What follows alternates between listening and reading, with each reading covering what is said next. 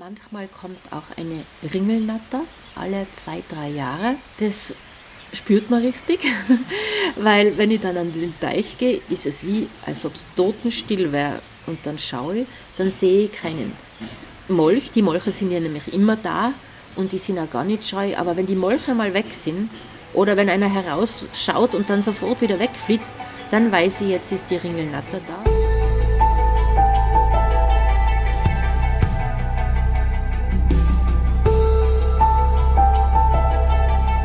Veganinchens Stimme.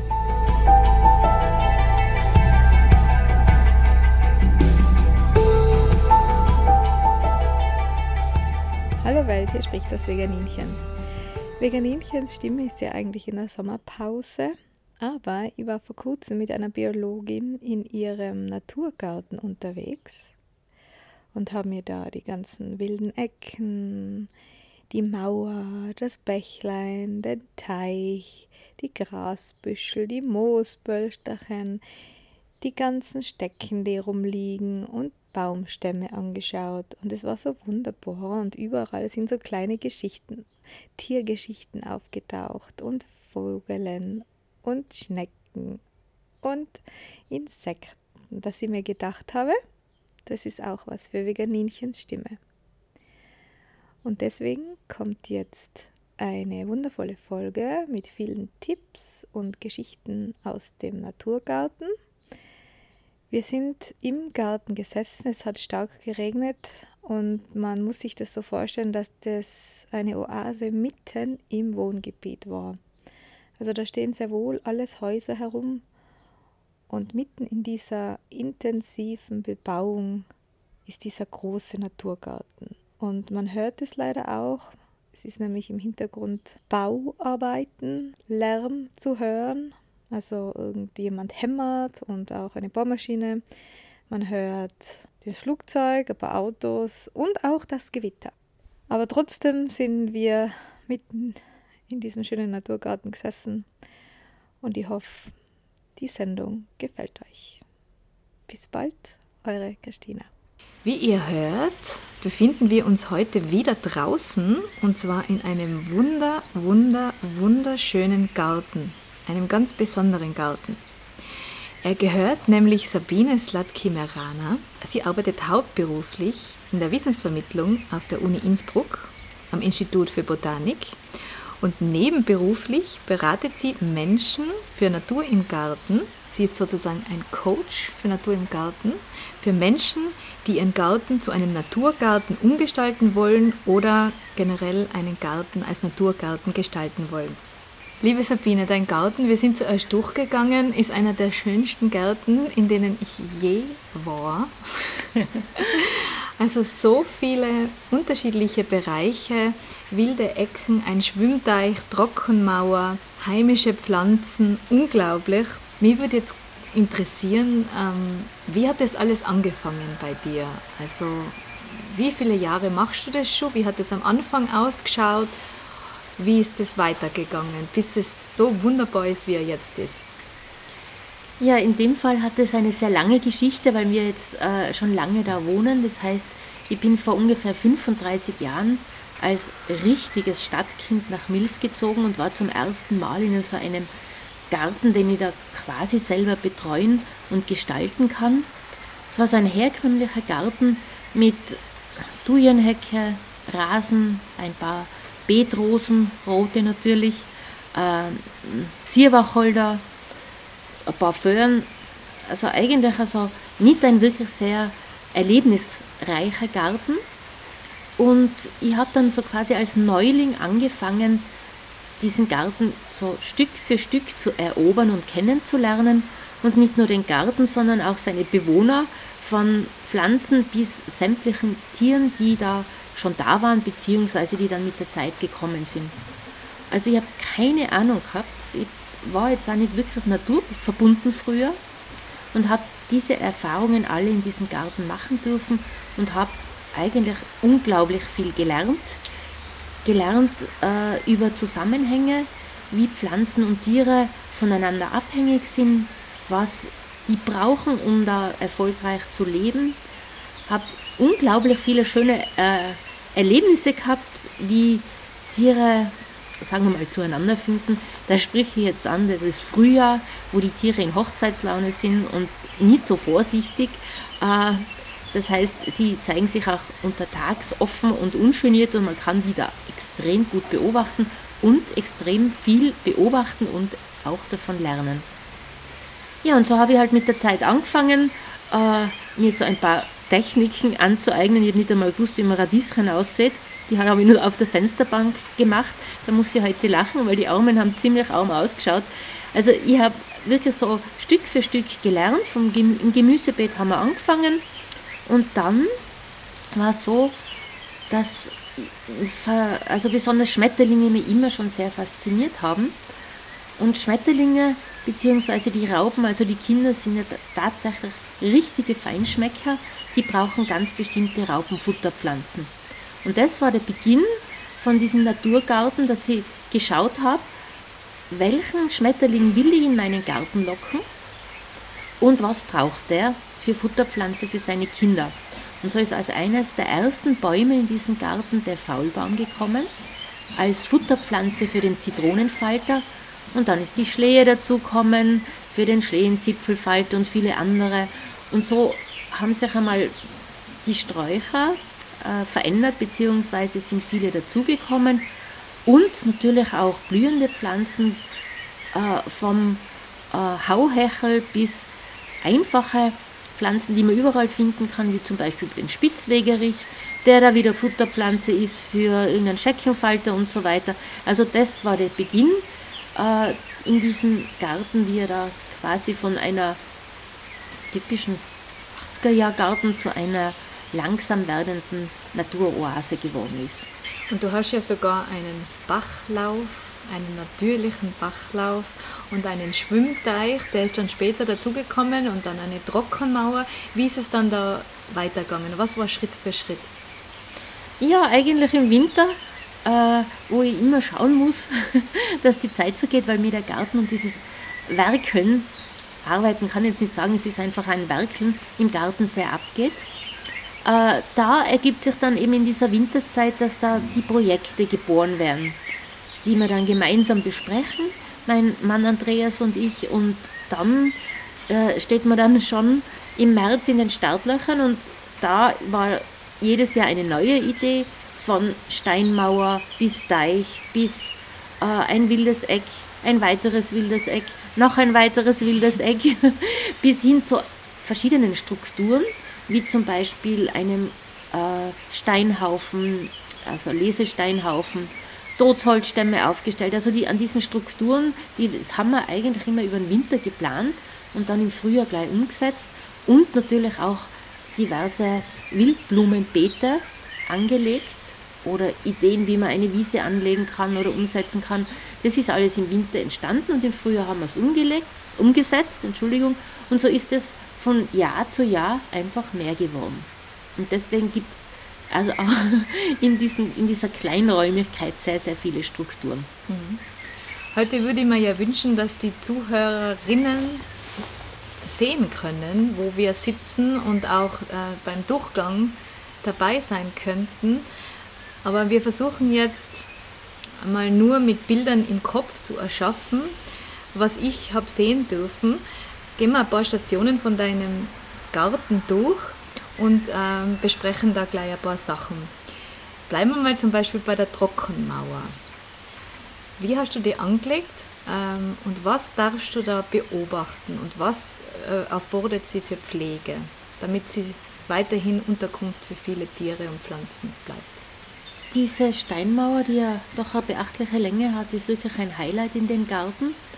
Wir haben heimische Steine verwendet aus dem Oberland, also Kalkstein, der wunderschöne Farbe hat. Also gerade wenn es regnet, sieht man dieses Grün und Rot, ist so marmoriert. Also ein heimischer Stein, das war uns wichtig. Wir wollten da nichts aus China nehmen. Das wäre teilweise kostengünstig, aber das war uns wichtig, dass es was Heimisches ist. Und ähm, die Steinmauer ist so gebaut, dass es sehr, sehr viele Hohlräume gibt. Und in diesen Hohlräumen, da hat sich jetzt relativ schnell, aber jetzt über die Jahre noch mehr an verschiedenen Tieren angesammelt oder eingenistet. Seit zwei Jahren sind endlich die Eidechsen gekommen. Es, äh, letzte Woche habe ich beobachtet, dass ein Hummelnest da irgendwo drinnen sein muss, Stein, ein Steinhummelnest. Es sind drinnen Frösche, Kröten und Molche, die sich untertags verstecken, aber die sich teilweise wahrscheinlich auch dort in diesen äh, kleinen Höhlen eingraben werden und ihren Winter dort verbringen werden. Also von den Spinnen und äh, äh, sonstigen Insekten brauche ich gar nicht reden. Also es ist wirklich eine unfassbare ähm, Freude, das zu beobachten, was sich da alles abspielt. Die Pflege selber, meine, die Steinkrone, also die Steinmauer oben, die habe ich jetzt als Steingarten quasi angelegt mit Pflanzen, die quasi wenig äh, Wasser also brauchen, so Steingartenpflanzen. Die sind auf magerem Substrat. Also die macht eigentlich relativ wenig Arbeit im Vergleich zu dem, was sie Freude macht. Natürlich muss man schauen, dass sie jetzt nicht total zuwuchert. Da muss man einfach immer so ein bisschen beim Ab, also richtig abmagern, wenn man also eher Pflanzenmaterial rausschaffen, auf keinen Fall düngen im Herbst bzw. im Frühjahr dann das Laub wegnehmen, dass, ich, dass diese Erde da an der Mauerkrone möglichst nährstoffarm bleibt. Aber dann hat man so richtige alpine Pflanzen und eine Blütenfülle, vor allem im Herbst, die wirklich übertroffen ist. Also es ist jetzt schon jetzt bald Juli, blüht immer noch einiges, aber im Frühjahr, also das ist ein Hingucker und ein Gesumme und ein Gewurle an verschiedenen Wildbienen, die da Nektar finden bei diesen Pflanzen. Das ist sehr, sehr schön, ja. Und das bringt sich auch schon, wenn man das auf kleiner Fläche macht. Man muss jetzt nicht eine ewig lange Mauer bauen. Man kann auch, wenn man eine kleine Fläche zur Verfügung hat, einfach ein paar so Steine übereinander bauen. Und da kommt dann auch was, oder? Natürlich. Also es muss auf keinen Fall, man, nicht in jedem Garten hat eine Steinmauer Platz. Aber wie man da sieht, da drüben ist also einfach so eine Art Pyramide, die wir einfach aufgeschichtet haben. Das heißt, verschiedene Steine. Man schaut halt immer, dass zwischen Hohlräume sind äh, werden übereinander geschlichtet, diese Steine.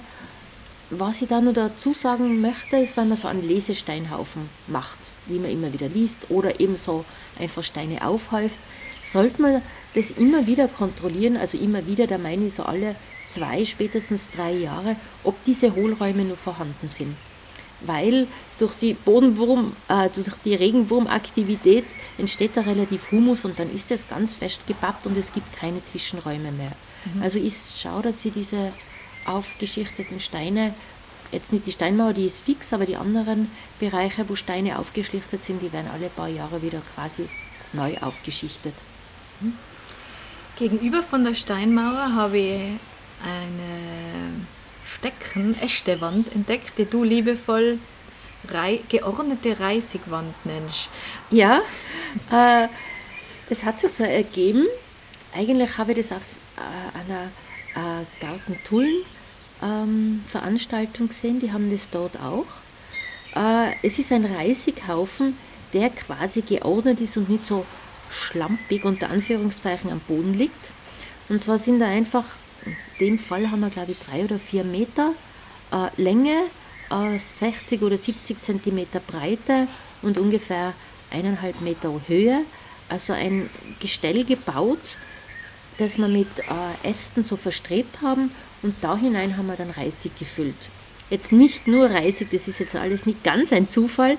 Äh, in diesen in geschlichteten Reisighaufen ist eingebaut ein kleines ähm, Nest oder so eine Nistmöglichkeit ähm, für den Zaunkönig. Zaunkönig und Rotkehlchen, die bevorzugen solche Reisighaufen. Das ist so ihre Höhe, wo sie gerne nisten und da haben wir hoffentlich bald Erfolg oder vielleicht, ich habe jetzt einmal so einen kleinen Zaunkönig herumturnen gesehen. Ob das jetzt Zufall war oder vielleicht drinnen nistet, das habe ich leider noch nicht entdeckt. Auf alle Fälle für Vögel, Zaunkönig und Rotkehlchen eine Möglichkeit zum Nisten. Dann in diesem Nist, in dieser Nistmöglichkeit, was ich da hineingetan habe, könnte ein Hummelnest sich ansiedeln. Äh, es sind noch so Stecken, die vertikal drinnen stehen für Wildbienen, also so hohle Stängel, die das vielleicht annehmen könnten. Also jetzt wird es gerade von der Zaunwinde, nein nicht der Zaunwinde, sondern der Vogelwicke bewachsen. das ist nicht nur optisch schön, sondern es ist da zusätzlich für Wildbienen eine wichtige Nektarpflanze und für Schmetterlinge eine Raupenfutterpflanze. Also das ist ein Multifunktionsding, was nicht wirklich viel Platz braucht, weil man es ja in die Höhe zieht. Es schaut ordentlich aus, was für kleine Gärten oft einmal auch ein wichtiger Aspekt ist. Und es ist Sichtschutz zu den Nachbarn, also nur zu empfehlen. Ich werde bei der Sendungsbeschreibung ein Foto einfügen, damit ihr schauen könnt. Und ich habe jetzt da, es regnet nämlich total, ganz viele Schnecken dort drin gesehen und Spinnen und Insekten sind wahrscheinlich auch unzählige dort drinnen. Ja, die Insekten, die ähm, sind in diesem Garten zahlreich. Sehr viele Hummeln, Schwebfliegen. Also das ist so für mich immer so, das ist jetzt ein bisschen übertrieben, aber es ist so eine heile Welt, weil ich das schon bemerkt habe, dass es einfach ja so Bereiche gibt, wenn ich da spazieren gehe, wo es gar nicht mehr summt, dass man und zirpt, sondern schon sehr still ist und man gar nicht mehr viele Insekten sieht. Und das ist eines meiner Hauptanliegen, äh, diese heimischen Wildpflanzen anzupflanzen, um heimischen Insekten und anderen Tieren einfach Nektar und Futter bieten zu können. Ja, es ist ziemlich grausam, diese Stille, die an vielen Feldern herrscht. Und für mich auch persönlich, ähm, mir tut ja jedes Insekt leid, das ich mit dem Auto erwische. Und da kann ich ihnen wieder was zurückgeben, wenn ich in meinem Garten ihnen Lebensraum biete und sie sich da vermehren können. Das ist ein bisschen ein kleiner Trost dafür, mhm. dass der Mensch sich da so viel Raum sonst einnimmt. Ja, also so ein Garten, der kann durchaus Lebensraum für einige Insekten, Vögel, Frösche, Molche, Kröten bieten. Es ist, wird jetzt nicht die Welt retten, aber es ist ein Beitrag. Und es ist auch ein Beitrag, dass äh, man wieder, gerade wenn man Besuch kriegt, dass eigentlich alle fasziniert sind von dieser Vielfalt, die wir ja eigentlich gehabt haben. Also unsere Felder, die waren bunt und unsere Natur war bunt und vielfältig. Und dass man da einen Verlust hat, man gewöhnt sich einfach dran. Und wenn man dann wieder sieht, wie es ausschauen kann, dann merkt man wieder, was einem fehlt und was man sich auch wünschen tät, dass das wieder kommt. Nicht nur für einen selber, sondern auch für die ganzen Tiere, die das brauchen. Mhm. Und somit ist also ein Naturgarten äh, für einen selber natürlich ein, ein, ein Hochgenuss, für viele Tiere ein Lebensraum und auch Vorbild. Deswegen war es mir auch wichtig, diese Natur im Garten-Plakette zu haben, die das nach außen präsentiert. Ein Symbol, dass in diesem Garten nicht nur Menschen, sondern auch Tiere und Pflanzen leben dürfen. Und die Leute sind ja oft ein bisschen misstrauisch, wenn sie sehen, war ein moosiger Garten, ein moosiger Boden, eine moosige Wiese, nicht ordentlich, da muss man was tun. Also wenn ich das manchmal höre, denke ich mir, wo kommt das her? Mhm. Das sind so Bilder, die sich irgendwie äh, eigentlich aus dem äh, jetzt letzten Jahr, im letzten Jahrtausend entwickelt haben. Wenn ich da an meine äh, Großeltern denke, für die war das ein Fortschritt, so ein ordentlicher Garten mit äh, Unkraut frei. Und da hat eben auch dazugehört, dass es kein Moos gibt. Und das ist wie Unkraut, also das muss man bekämpfen und möglichst nur ein Einheitsrasen mit, einem, mit einer Art von Gras. Aber wenn man jetzt mal da genauer hinschaut, was so ein Rasen bieten kann, wenn man den ein bisschen wachsen lässt, nicht düngt und vor allem keinen Moosvernichter hineingibt, dann kommen wir zu dem, dass das eine kleine Klimaanlage ist. Das heißt, das Moos, das speichert das Wasser. Und wenn es dann so heiße Perioden gibt, die wir jetzt, mit denen wir rechnen müssen, ist es ein Ort, wo es auch fein kühl ist, wo über längere Zeit dieses Wasser gehalten wird und ein Rasen, der moosreich ist, der bleibt länger schön quasi und vor allem grün. Es ist ein Hochgenuss, über so einen moosigen Rasen drüber zu gehen, dieses weiche Moos, es ist so angenehm. Und wenn sich dann diese ganzen Kräuter wie Brunelle und Margerite und und und ansiedeln, wenn man die auswachsen lässt, das ist ja wie eine äh, wunderbare Blumenwiese. Also da hat sich da irgendwie meines Erachtens so aus äh, eigentlich ist es altmodisch, wenn man sagt, ich brauche so einen Unkraut, unkrautfreien Golfrasen. Eigentlich ist es modern, wenn man sagt, ich will einen äh, krautreichen, unkrautreichen, wildkrautreichen, äh, moosigen, äh, nicht bis auf den Boden niedergemähten Rasen. Also das wäre eigentlich eine moderne Anschauungsweise. Unkraut sagt man ja auch nicht mehr, habe ich gehört, das heißt jetzt Beikraut. Ja, stimmt. Ich bin schon so durcheinander und habe, bevor ich das Wort ausspreche, immer schon so einen Stress. Sage ich ja das Richtige und dann kommt Unkraut raus, ja. Moos habe ich auch gesehen bei deinem Bachlauf. Und da hast du mir erzählt, dass da sich die Frösche drunter verstecken und die Kröten. Ja, also die habe ich da, gerade die kleinen Kröten, wenn sie und Frösche, wenn sie aus dem Wasser an Land gehen, da sind sie unheimlich klein. Äh, da verstecken sie sich gern unter Moos. Und ich habe auch schon beobachtet, dass sich da Kröten, wenn sie größer sind, untertags unten drinnen so ein bisschen eingraben. Die brauchen ja diese, diesen Schutz vor der Hitze. Und als Wohnraum, also gerade beim Bachlauf, da ist das Ufer jetzt, wieder mal muss ich das Wort sagen, ungepflegt. Im Grunde darf das Ufer einfach so ein bisschen wachsen, wie es wächst. Das heißt, es siedeln sich da auch Pflanzen an, die natürlicherweise kommen, wie der Schachtelhalm oder der Wassertoast oder der Veronica Beccabunga, dieses äh, typische, diese typische Pflanze vom Wasser, Wasserläufen. Und wenn man die so ein bisschen wachsen lässt, dann ähm, bilden sich da so kleine, so wie kleine Taschen, die da so hinunterhängen und da unten drinnen, da leben Frösche, nicht nur im Sommer, sondern auch im Winter. Also im Winter tun sie sich da so quasi in ihre Winterstarre begeben. Aber im Sommer merke ich das, wenn ich da so, so zum Bachel hingehe, dass es oft so plitsch macht und da ist dann ein Frosch erschrocken und hineingesprungen. Und ich muss natürlich, es ist jetzt ein Garten, das heißt, es wird jetzt immer wieder, muss ich das pflegen, das heißt, auch den Bachlauf muss ich, wenn die die äh, Gräser zu hoch sind, einmal in, oder zweimal in der Saison tue ich die zurück, also nicht bis auf den Boden, sondern ungefähr äh, 10 cm über den Boden zurückschneiden. Und da sehe ich das auch. Da leben diese Tiere drinnen unter diesen Grashorsten am, direkt am, äh, am Bachlauf ist eine Vielfalt, die man, wenn man so hingeht, gar nicht vermuten würde. Kann man in einem Garten, wo jetzt kein natürlicher Bachlauf ist, irgendwas machen, dass man das äh, ohne große Energieverschwendung ihnen auch bieten kann. Also ich habe das einmal gesehen in einem Garten, das war wirklich perfekt gestaltet, das hat sehr natürlich ausgeschaut, so ein künstlicher Bachlauf, äh, wo das Wasser dann in einen kleinen Teich geronnen ist und dann wurde das dann unterirdisch wieder hinaufgepumpt. Aber ganz ohne Energie geht es nicht. Das heißt, das muss man irgendwie dann sich überlegen, äh, habe ich vielleicht irgendwie eine super alternative Photovoltaikanlage, wo das jetzt keine Rolle spielen würde?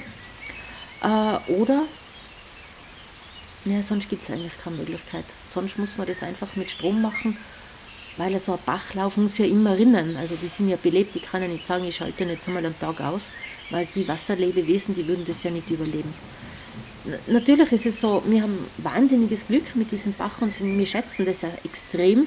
Jeden Tag freue ich mich über diesen kleinen Bach. Aber jetzt ohne Energie den in den Garten zu holen oder zu gestalten, das ist, glaube ich, unmöglich. Mhm. Na, vielleicht kann man einfach ausweichen, dass man sagt, okay, ich mache einen kleinen Teich und baue da irgendwie so einen Rinnsal aus, wo einfach nur das Wasser über den Stein drüber rinnt. Das kann ich dann die Nacht ausschalten, weil das macht nichts, äh, wenn da, da, leben ja keine Tiere drinnen oder drauf auf diesem Stein. Und dann hätte ich dieses, zumindest dieses kleine Plätschererlebnis, das wäre dann für uns, also das wäre eine Möglichkeit. Mhm. Und du hast auch, habe ich gesehen, spezielle Pflanzen angebaut, um A, speziellen Tieren zu helfen, die Hilfe brauchen und B, weil du diese Tiere beobachten möchtest. Ja, wenn man da hinüberschaut in diesen Topf, da ist ähm, die weiße Taubnessel drinnen, die man irgendwie so als wieder Unkraut, Beikraut äh, vom Wegrand kennt, auch immer seltener. Und die ist zum Beispiel ganz beliebt bei den Hummeln als Nektarfutterpflanze. Und da habe ich heuer beim Spazierengehen auf einem Maisfeld entdeckt, also das Maisfeld, das war noch nicht ungebrochen, dass sehr viel von, diesen, von dieser weißen Taubnessel drauf wächst. Und ich habe gewusst, dies wird bald umgetan, also habe ich da wirklich ohne Bedenken diese weiße Taubnessel mir mitnehmen können. Und da habe ich, habe ich, bin ich ein paar Mal hingebilligert zu diesem Maisfeld und habe die jetzt im Garten überall verteilt und diesen Versuch gestartet, diese weiße Taubnessel einfach als äh, Schmuckpflanze zum Beispiel in diesen Blumentopf zu setzen. Also ich hoffe, dass die Gärtnereien einmal auf diese Idee kommen, weil die blüht wunderschön. Eigentlich das zweite Mal jetzt schon. Sie hat zuerst im Frühjahr unglaublich üppig geblüht, hat dann einmal so 14 Tage ein bisschen eine Pause gemacht und jetzt treibt sie wieder durch und blüht wieder. Und da kann ich sie beobachten. Gestern habe ich sie gesehen. Und zwar die Tonerdhummel, die liebt diese Taubnessel. Und die äh, einmal habe ich eine Königin drauf gesehen und gestern eben eine Arbeiterin. Und das sind halt die Highlights. Und, also meine persönlichen Highlights und auch wieder so ein Beweis, muss ja kein Beweis sein, aber ein, ja schon, es ist einfach ein Beweis, wie wertvoll diese Pflanzen sind. Die geben heimischen Tieren äh, Nahrung, Pollen, Nektar und sind durchaus attraktiv, wenn man ihnen den Raum gibt. Also da in diesem Blumentopf ist zum Beispiel ein Blutweiderich drinnen, der gerne am Bach wächst. Wunderbare Insektenpflanze. Also ohne Blutweiderich könnte man den Garten schon gar nicht mehr vorstellen. Nicht nur, weil er so hübsch ist, sondern weil ich dort auch dermaßen viel beobachtet habe. Schon, das möchte ich mir gar nicht vorstellen, wenn es den nicht mehr gibt. Im Herbst ruhen sich da die Libellen drauf aus. Also ganz beliebt, ganz beliebt bei den Libellen, bei den Insekten sowieso jetzt zum Nektar holen. Und was besonders nett ist, dass, das, äh, dass diese Pflanze von Wildbienen gern äh, zum Ausruhen ver verwendet wird. Die Männchen, die haben ja so quasi bei den Wildbienen helfen die ja nicht mit bei der, beim Einrichten des, des, des Nestes. Das heißt, die sind irgendwo, lassen, müssen sich die am Platz suchen. Und den Blutweiderich nehmen sie besonders gern. Da krallen sie sich so mit allen sechs Beinen an dieser Blüte, an diesen Blüten fest und machen ihr Mittagsschläfchen. Und manchmal auch über Nacht. Also Männchen schlafen ja auch in, oder auf Blüten, die Wildbienenmännchen, und das kann man dort beobachten. Ja, es ist wirklich Schmetterlinge, also die, das ist die perfekte Pflanze. Wobei, wenn ich jetzt da so weiterrede, davor war die weiße Taubnessel die perfekte Pflanze. Im Grunde, diese heimischen Wildpflanzen sind alle unfassbar wichtig. Und wenn man da ein bisschen weiß, für wen und was sie gut sind, sieht man es dann auch. Und dann möchte man eigentlich gar nichts mehr hergeben und sagen, ich brauche jetzt noch die und die Pflanze noch dazu. Da hinten steht zum Beispiel dieser ähm, Gilbweiderich. Das ist die, äh, da holt sich der, eine Schenkelbiene äh, Öltröpfchen, um die Brutzellen ihrer Nachkommen mit diesem Öl auszukleiden, damit diese dann vor Feuchtigkeit geschützt sind. Deswegen gibt es in diesem Garten so viel äh, Gilbweiderich. Mhm. Also du hast uns jetzt schon ein paar empfohlen, aber wenn jetzt jemand da ganz einen kleinen Garten zum Beispiel nur zur Verfügung hat, welche Pflanze würdest du da empfehlen, die möglichst vielen Tieren hilft? Also prinzipiell muss man als erstes einmal schauen, äh, wie ist dieser Garten ausgerichtet, ist er trocken, feucht, schattig, was auch immer, weil nur dann macht es Sinn, dass man die, die und die Pflanzen an, ähm, anpflanzt. Äh, es gibt inzwischen von Natur im Garten, von äh, Nabu und, und, und viele ganz gute Seiten im Internet, äh, wo Wildpflanzen empfohlen werden äh, manchmal steht glücklicherweise schon dabei, für welche Insekten oder anderen Tieren die Tiere, die geeignet sind oder besonders wertvoll sind. Und das muss man halt dann einfach auf die Gegebenheiten des Gartens abstimmen. Also wenn ich es jetzt schattig habe, dann kann ich jetzt zum Beispiel auf den Gilbweiderich fahren, auf die Nesselblattglockenblume und so weiter umschwenken. Wenn das jetzt ganz trocken und heiß ist, weil man die in, auf diesem trockenen, heißen nicht wachsen, dann muss sie halt andere Glockenblumen und andere Wildpflanzen verwenden. Aber bei dieser Fülle von Wildpflanzen und von, bei der Wichtigkeit von den Wildpflanzen ist immer was dabei. Kannst du uns einen Überblick geben, welche Tierarten alle zu dir im Garten kommen? Oder wärst du da gar nicht mehr fertig? Naja, ich glaube nicht, dass ich alle kenne oder alle sehe. Also bei den Amphibien sind es halt äh, Frösche und Kröten und Bergmolch. Die sind da. Eingesetzt in den Teich haben wir den Bitterling und die Teichmuschel. Also eingesetzt heißt, dass wir das gekauft haben. Es ist ja erstens nicht erlaubt und dann aufgrund einer Erkrankung, der, also einer Krankheit von den Amphibien, ganz ähm, ein No-Go, äh, Amphibien von irgendeinem anderen Teichen da mitzunehmen und den eigenen Teich zu setzen und diese Krankheit nicht weiterzubringen. Deswegen, was wir jetzt da neu dazu gekauft haben, also in, einer, in einem Fachgeschäft war Bitterling und Teichmuschel, die von Natur aus in, diesem, in so einer Art von Gewässer heimisch wären. Auf keinen Fall eben, das muss ich jetzt einfach erwähnen, auf keinen Fall Goldfische. Die fressen diese ganzen Kaulquappen auf und bringen eigentlich eine Verarmung dann in den Teich hinein. Ja, also Amphibien sind da, dann Eidechsen, das habe ich schon erwähnt seit zwei Jahren. Manchmal kommt auch eine Ringelnatter, alle zwei, drei Jahre. Das spürt man richtig, weil wenn ich dann an den Teich gehe, ist es wie, als ob es totenstill wäre. Und dann schaue ich, dann sehe ich keinen Molch. Die Molche sind ja nämlich immer da und die sind auch gar nicht scheu. Aber wenn die Molche mal weg sind, oder wenn einer herausschaut und dann sofort wieder wegflitzt, dann weiß ich, jetzt ist die Ringelnatter da, weil die kommt, schlagt sich den Bauch voll, das heißt, sie frisst den, äh, den Teich leer und äh, zieht dann wieder ab. Also Ringelnatter war schon da. Äh, eine Vielfalt an Vögeln. Also heuer waren es die Stieglitzer, die mich total begeistert haben. Baumläufer, äh, ja, im, im, im Winter natürlich andere wie im Sommer, aber da habe ich, wir haben mal da die Vögel gezählt, also das sind schon beachtlich viele, die sich da in diesen Sträuchern und in Efeu und überall da wohlfühlen und auch Futter finden. Ja, am Teich sind natürlich dann auch die Libellen. Die Libellen als erwachsene, adulte Tiere am Wasser, da gibt es eine Vielfalt von Blattbauch, war heuer da, bis die Großlibellen, Kleinlibellen, also sehr, sehr viele verschiedene. Und natürlich dann auch die Libellenlarven, die im Wasser sind. Da möchte ich jetzt, weil wir jetzt gerade bei diesem Thema sind, das anmerken, wenn man einen Teich hat, lockt man all diese Tiere an. Das heißt, man lockt die Libellen an und die kommen hundertprozentig. Also die sind, also wahrscheinlich eine Woche später sind schon drei verschiedene Libellenarten da, wenn so ein Teich eingerichtet ist. Und die legen dann im Laufe des Jahres ihre Eier ab und drinnen entwickeln sich die Libellenlarven, die dann mindestens ein Jahr drinnen bleiben, bei den Großlibellen sogar zwei Jahren.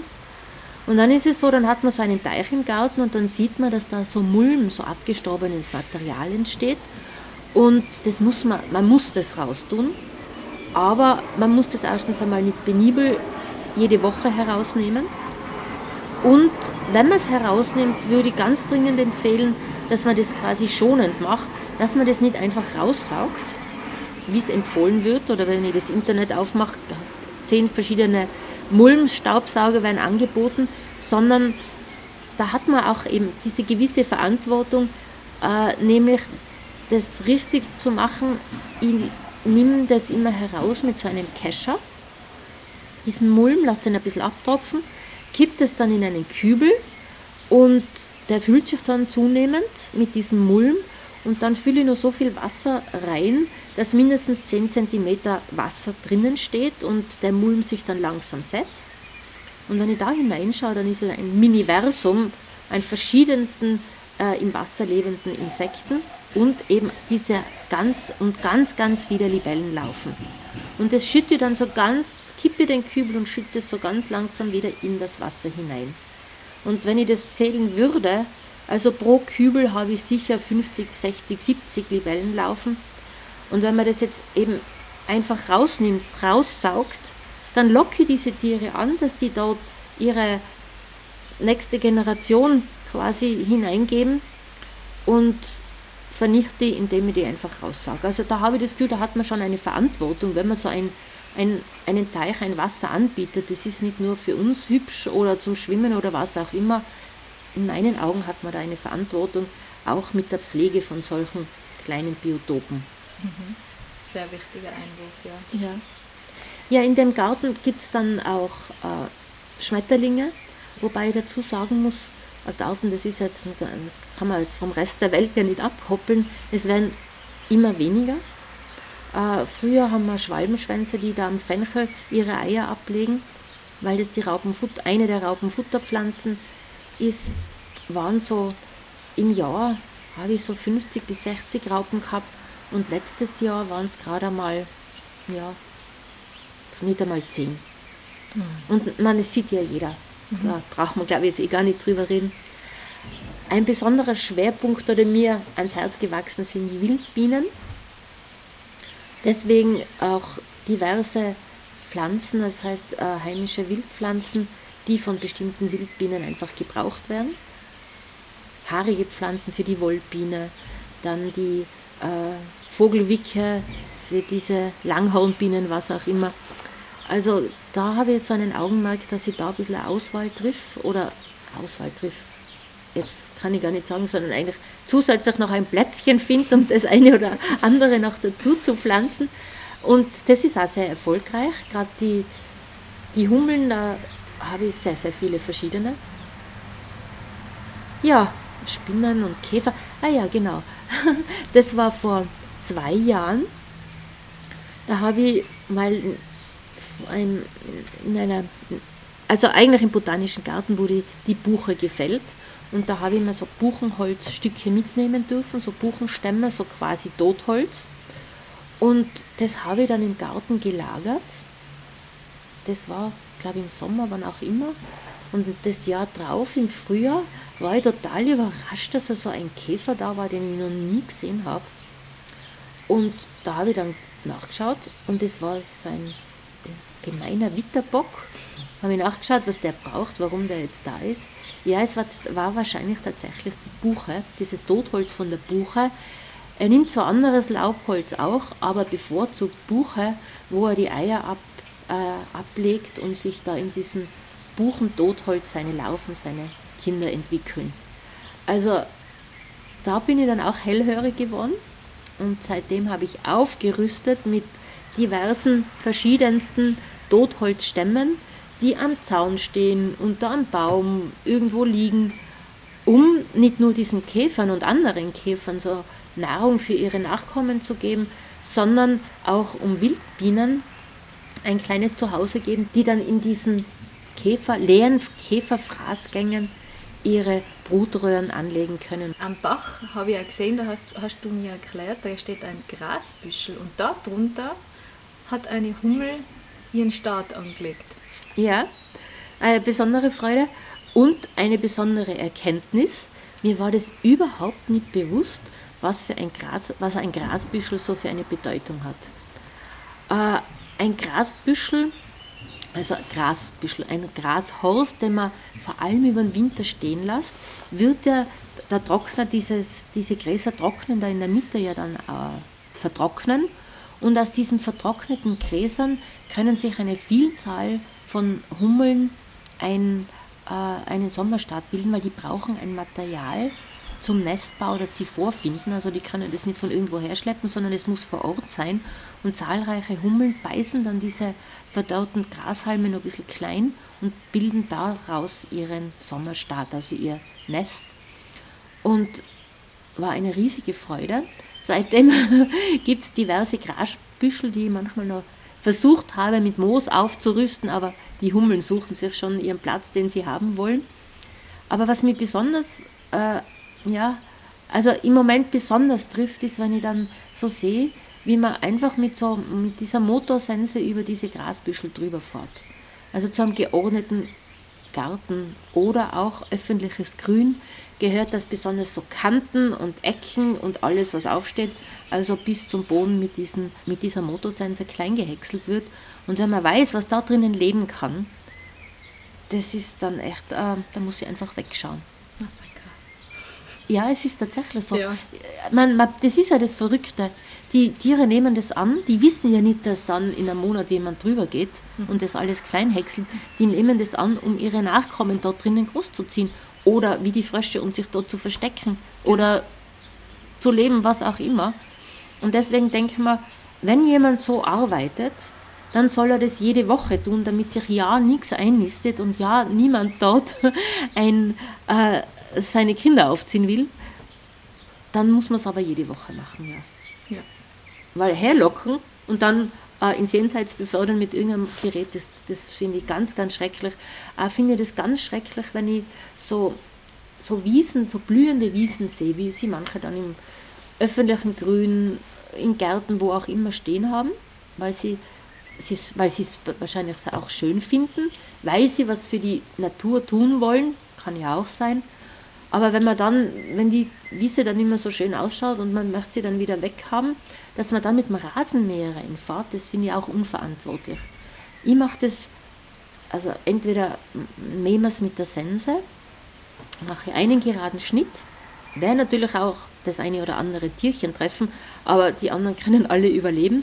Ich persönlich mache das sogar mit der Hand, mit der Gras, also mit einer Handschere. Äh, Finde das meditativ, also mir tut das gut. Und ich sehe, wer da drinnen lebt. Und also das ist vom kleinen Grasfrosch, der da ein kühles Versteck sucht, bis zur Wespenspinne, die da äh, ganz prominent drinnen sitzt. Also da sind eine unglaublich große Anzahl von verschiedenen Insekten drinnen. Und wenn ich die da eben in diese Wiese locke, ihnen einen Lebensraum vortäuscht, den ich dann zwei Wochen später niederhäcksel, tut mir das total leid. Ja. Mir auch, weil man diese Geschichten, diese, diese Individuen da drin ja kennt, wenn man sich damit mhm. beschäftigt. Und ich denke mir das ab bei jeder Maat der Bauern. Also das, das sind oft schon schöne Wiesen, wo sie sich dann alle zu Hause fühlen. Und nicht nur Insekten, sondern auch viele andere kleine Tiere. Und mhm. dann gehen die mit ihren riesigen, riesigen Mähmaschinen drüber. Und auch jeder Düngvorgang und dieses Heuballen machen, war das dort im Herzen weh. Wie muss es sagen, wie es ist. Ja, es hat sich da leider was zum Negativen verändert. Erstens, dass, der, dass diese Wiesen wirklich bis zum Erdniveau äh, abgemäht werden dass auch vor allem der Rhythmus sich verändert hat. Waren es früher zweimal im Jahr, dass man diese Blühwiesen gemäht hat oder diese Futterwiesen gemäht hat, ist es jetzt teilweise vier, fünf, teilweise sechs Mal. Äh, die werden aufgedüngt, die Kräuter verschwinden, die Wiesen kriegen dieses Einheitsgrün und vor allem Schmetterlinge, die noch in diesen blühenden Wiesen ihre äh, Eier ablegen, die sind an diesen Zyklus angepasst dass das zweimal im Jahr gemäht wird. Und dann, wenn diese Raupen da drinnen sitzen und weiterfressen wollen, dann werden sie quasi auch verhäckselt. Ja, und das macht natürlich auch der Schnitt aus. Also leider gibt es immer weniger Balken mehr. Äh, dieser, die, die Art, wie man das schneidet, ist auch bedeutend. Und was ich immer mehr beobachte, ich weiß es nicht, vielleicht habe ich es früher einfach nicht gesehen. Inzwischen bin ich wahrscheinlich auch sehr sensibel und ich sehe es gleich egal wo ich hingehe beim Wandern, es werden inzwischen schon äh, die Waldwege auf der Seite gemäht. Und zwar jetzt nicht mit einem geraden Schnitt, sondern es müssen irgendwelche Häcksel, sind diese breiten Geräte, wo der, wo der Traktor dann das ausfährt und mal so drüber fährt, wo alles eigentlich so zusammengeschlägert wird. Und da bleibt auch nichts mehr übrig. Da, Karaupe, da bleibt nichts mehr übrig und ist mir jetzt nicht ganz klar, wie weit unsere äh, Ordnungswut noch gehen muss. Gell? Selbst Waldwege werden jetzt schon sauber gehalten. Also Waldwege, okay, die Mitte muss sauber bleiben oder ähm, dass, dass dann nichts wächst, okay, aber der Rand dieser Wege, das finde ich schon sehr bedenklich, weil wo sollen denn all diese Insekten dann noch einen Lebensraum finden? Nicht nur Insekten, auch andere Tiere. Hm. Ja. Umso wohler fühle ich mich da bei dir und diese Geschichten, die du erzählst über die Ringelnatter und die, die Insekten und die Schnecken und die Frösche, da könnt ihr eine eigene Sendung drüber machen. Das ist richtig, richtig toll. Du hast auch ähm, wilde Ecken angelegt. Mhm. Vielleicht kannst du da noch kurz was dazu sagen. Da hast du gesagt, die lässt du tunlichst in Ruhe. Ja, so Tiere, die brauchen einfach ihre Ruhe, wenn sie sich irgendwo niederlassen. Äh, wenn ich da jede Woche dann irgendwie durchgehe oder sonst irgendwas, ich, würden sich die ja natürlich nicht wohlfühlen. Jetzt haben wir einfach bestimmte Bereiche in dem Garten, verschiedene kleine Bereiche, äh, mehr oder weniger sich selber überlassen. Je nachdem, was es für Bereich ist, da in dem unteren Bereich wachsen äh, Kratzbeere und Brennnessel. Da in dem oberen Bereich sind es ein paar Büsche und eine äh, wilde Kirsche. Und im Unterwuchs, da ist halt alles, was da mit der Zeit gekommen ist, von irgendwelchen Gräsern und Glockenblumen. Und ganz drinnen habe ich auch ein paar Verstecke angelegt, also für den Igel, in der Hoffnung, dass Hummeln kommen, auch etwas für Hummeln. Und na, ich kann es jetzt nicht beeinflussen. Ich weiß nur oder ich sehe nur, dass es da unglaublich zugeht. Also da tummeln sich die Vögel ohne Ende. Ich weiß, dass ein Igel drinnen wohnt. Letztes Jahr habe ich gewusst, dass ein äh, Hummelnest drinnen ist. Und zwar deswegen habe ich es gewusst, nicht, weil ich gehe ja nicht rein, also ich kann nicht nachschauen. Äh, ich habe einfach gesehen, dass ich, da bin ich mal da gesessen und da war offensichtlich, bin ich in der Einflugschneise von diesem Hummelnest gesessen und da sind immer diese Baumhummeln an mir vorbei. Äh, das sind einfach wichtige Bereiche, wo diese Tiere sich sozusagen entwickeln und zurückziehen können. Und ich persönlich finde, dass wenn man einen Garten hat, dass das ja nicht wirklich ein persönlicher Besitz ist. Der gehört mir nicht. Der ist, es ist jetzt ein bisschen, klingt vielleicht ein bisschen übertrieben, aber ich sehe es ist irgendwie wie ein Geschenk, wo ich mich wohlfühlen darf. Und da leben auch andere Lebewesen, sehr, sehr viele Tiere. Und über die, mit, mit denen muss ich einfach gut umgehen. Denen muss ich auch ihren Platz geben und den dürfen sie da haben. Und ich möchte sagen, wir haben immer noch mehr wie genug Platz, weil kein Mensch muss quasi 100 Meter weit sehen oder 50 Meter weit sehen. Also es reicht, äh, wenn man drei Meter weit sieht und da ist ein kleiner Busch oder sonst was. Also wir teilen den Garten mit anderen. Ganz kurz noch zu deiner Beratungstätigkeit. Es ist ein zweistündiges Beratungsgespräch und da damit man diese Plakette Natur im Garten bekommt, gibt es äh, bestimmte Kriterien. Kannst du da ein paar kurz aufzählen, beziehungsweise in welchen Bereichen du besonders beratest? Also, äh, ich bin bei Natur im Garten Gartenberaterin. Das heißt, wenn äh, jemand sich für die Natur im Garten Plakette anmeldet, komme ich hin oder auch Kolleginnen und Kollegen, um zu schauen, ob die Kriterien erfüllt sind. Die Kriterien von dieser Natur im Garten-Plakette sind, dass man, also ganz wichtig, keinen ähm, Kunstdünger verwendet, keine Pestizide und keinen Dorf. Das ist einmal die Voraussetzung. Und dann ist es so unterteilt in verschiedene Kriterien, wie, wie bearbeitet man den Garten zum Beispiel, verwendet man Geräte und so weiter. Gibt es Strukturen in diesem Garten? Gibt es Wildpflanzen? Gibt es blühende Pflanzen? Also verschiedene Kriterien, die man da erfüllen muss und ab einer gewissen Punktezahl bekommt man dann diese Natur im Garten Plakette, die die meisten kennen, weil da dieser Igel drauf ist. Wir haben diese Natur im Garten Plakette auch, wie ich eingangs erwähnt habe, eigentlich als sichtbares Zeichen, dass eben hier noch wer anderer wohnen darf, außer wir Menschen.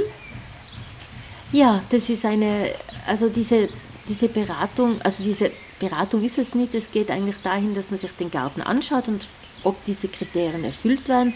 Und bei dieser Gelegenheit wird natürlich auch das eine oder andere angesprochen. Gibt's, kann man da irgendwas verbessern? Es werden Fragen beantwortet, was die Leute wissen wollen.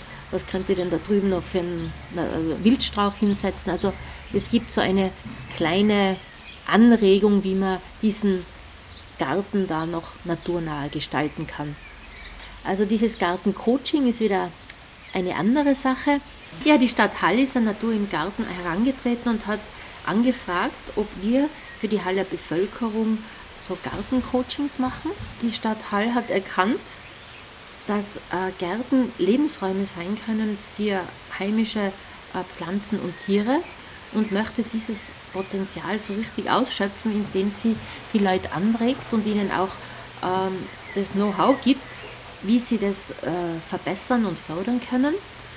Und so kommen wir in die Gärten und geben den Leuten Tipps und Tricks mit, wie sie heimische Pflanzen und welche vor allem sie da in die Gärten setzen können und vor allem welche Strukturen sie anbieten können, wie zum Beispiel ähm, diese Totholzstämme, so Baumstämme, die dann eben, wie schon erwähnt, für die ganzen Wildbienen und Käfer ein Lebensraum sein können.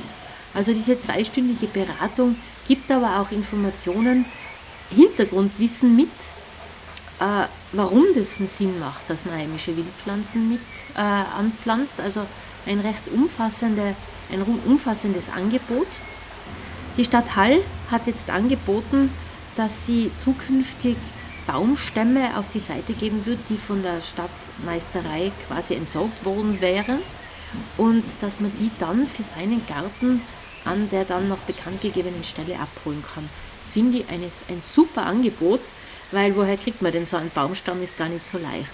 Also diese Aktion finde ich sehr innovativ, so diese Gartencoachings, also in Österreich sicher einzigartig und wirklich ein richtiger Beitrag äh, für den Naturschutz und auch Gärten werden dahingehend beraten, wie sie sich klimafit, wie sie klimafit, ihren Garten klimafit gestalten können, wie sie weniger Wasser brauchen durch geeignete Maßnahmen. Also ganz eine tolle Sache. Mhm. Zur Natur im Gartenplakette habe ich auch eine kleine Geschichte zum Erzählen. Wir sind auch Besitzer dieser Plakette und es stimmt, ich bin auch wegen dem Igel auf diese Plakette drauf aufmerksam worden. Mir hat nämlich einfach diese Plakette am Anfang gefallen.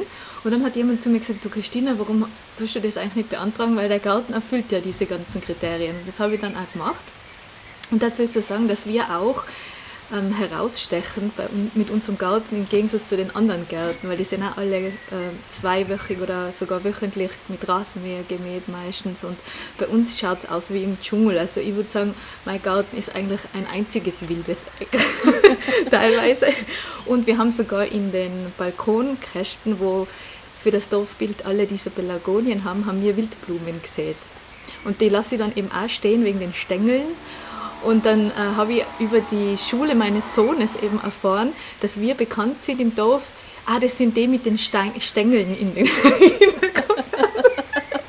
ja. Also so quasi, ja, die, die haben einen Garten, seien die zu faul zum Mähen oder keine Ahnung, da schaut es aus wie im Dschungel. Und dann haben wir eben diese Plakette verliehen bekommen und äh, das Foto, wo die Ingrid Philippe uns das ähm, überreicht hat, hat die Gemeinde dann auf die Homepage getan. und die Plakette ist natürlich vorne auf der Mauer. Und das war für viele ganz, was dieser Garten ist ausgezeichnet. Mhm. Ja? Also das war das Beste, was passieren hat können, quasi. Ja. Dass die Menschen zum Nachdenken kommen. Das ja. hat schon einen Sinn, dieses. Ja das ist nicht faul oder sonst was, sondern wir wollen, dass die Tiere da kommen, wir wollen denen Lebensraum bieten. Ja. Das ist völlig spannend. Und was ich ähm, auch mitgekriegt habe, dass sich ganz viele Menschen für diese Plakette anmelden. Mhm. Warum glaubst du, ist das so? Ja, ich höre es immer wieder, dass vielen einfach was abgeht. Die vermissen diese Schmetterlinge, diese heile Welt, diese blühenden Wiesen, die vermissen das. Sie, es ist erschreckend und ah, irgendwie macht es irgendwie Hoffnung, äh, dass wir jetzt an dem Punkt sind, wo wir sagen, jetzt müssen wir was ändern. Und viele erkennen das, dass sie einen Garten haben, wo sie was ändern können und wollen was ändern. Das ist die Hoffnung, die ich habe. Das andere ist erschreckend, dass es so weit kommen hat müssen, aber es gibt einfach auch nur die Möglichkeit, das Ruder rumzureißen. Und das können nicht nur die Bauern und Bäuerinnen, sondern das kann jeder, der ein Stück Land quasi besitzt. Was ich noch gerne anfügen möchte zum Schluss ist, im Garten bitte auch aufpassen auf Gullis, Regentonnen oder Lichtschächte, die können für viele Kleintiere und andere Tiere zu Todesfall werden und man kann ganz leicht Abhilfe schaffen, indem man zum Beispiel in Gullis Abstiegshilfen oder ein Vlies einbaut, in den Regentonnen einen Ast hineinlegt, dass sie wieder rausklettern können oder auch bei den Lichtschächten oben so, eine, so ein Gitter einbaut, dass sie nicht durchfallen können und da unten verhungern. So, liebe Sabine, möchtest du auch noch was anfügen? Ja, ich freue mich, dass ich da über diesen Garten reden habe dürfen. Und ich hoffe, dass viele oder immer mehr Menschen sich dem anschließen und auch die Schönheit und die Wichtigkeit dieser, dieser Wildnis im Garten bewusst werden. Und wenn man sich da jetzt näher informieren möchte, hast du einen Link für uns, beziehungsweise wenn man in Hall wohnt, wo kann man sich da hinwenden, wenn man beraten werden möchte? Also das in Hall wird das Umweltamt sein mhm. und für die Natur im Garten Plakette wird es äh, Natur im Garten angesiedelt beim Tiroler Bildungsforum sein. Mhm. Vielen Dank, das war wirklich eine wunderbare Sendung. Nicht nur die Umgebung, sondern auch deine Geschichten. Ich habe es eh schon gesagt, das ist wirklich, ich kann über die Ringelnatter allein eine Sendung machen, wie du das erzählst. Das ist auch, glaube ich, für unsere Hörer und Hörerinnen ganz, ganz toll zum Hören gewesen. Ich verabschiede mich und bedanke mich bei dir. Bis zum nächsten Mal, eure Christina.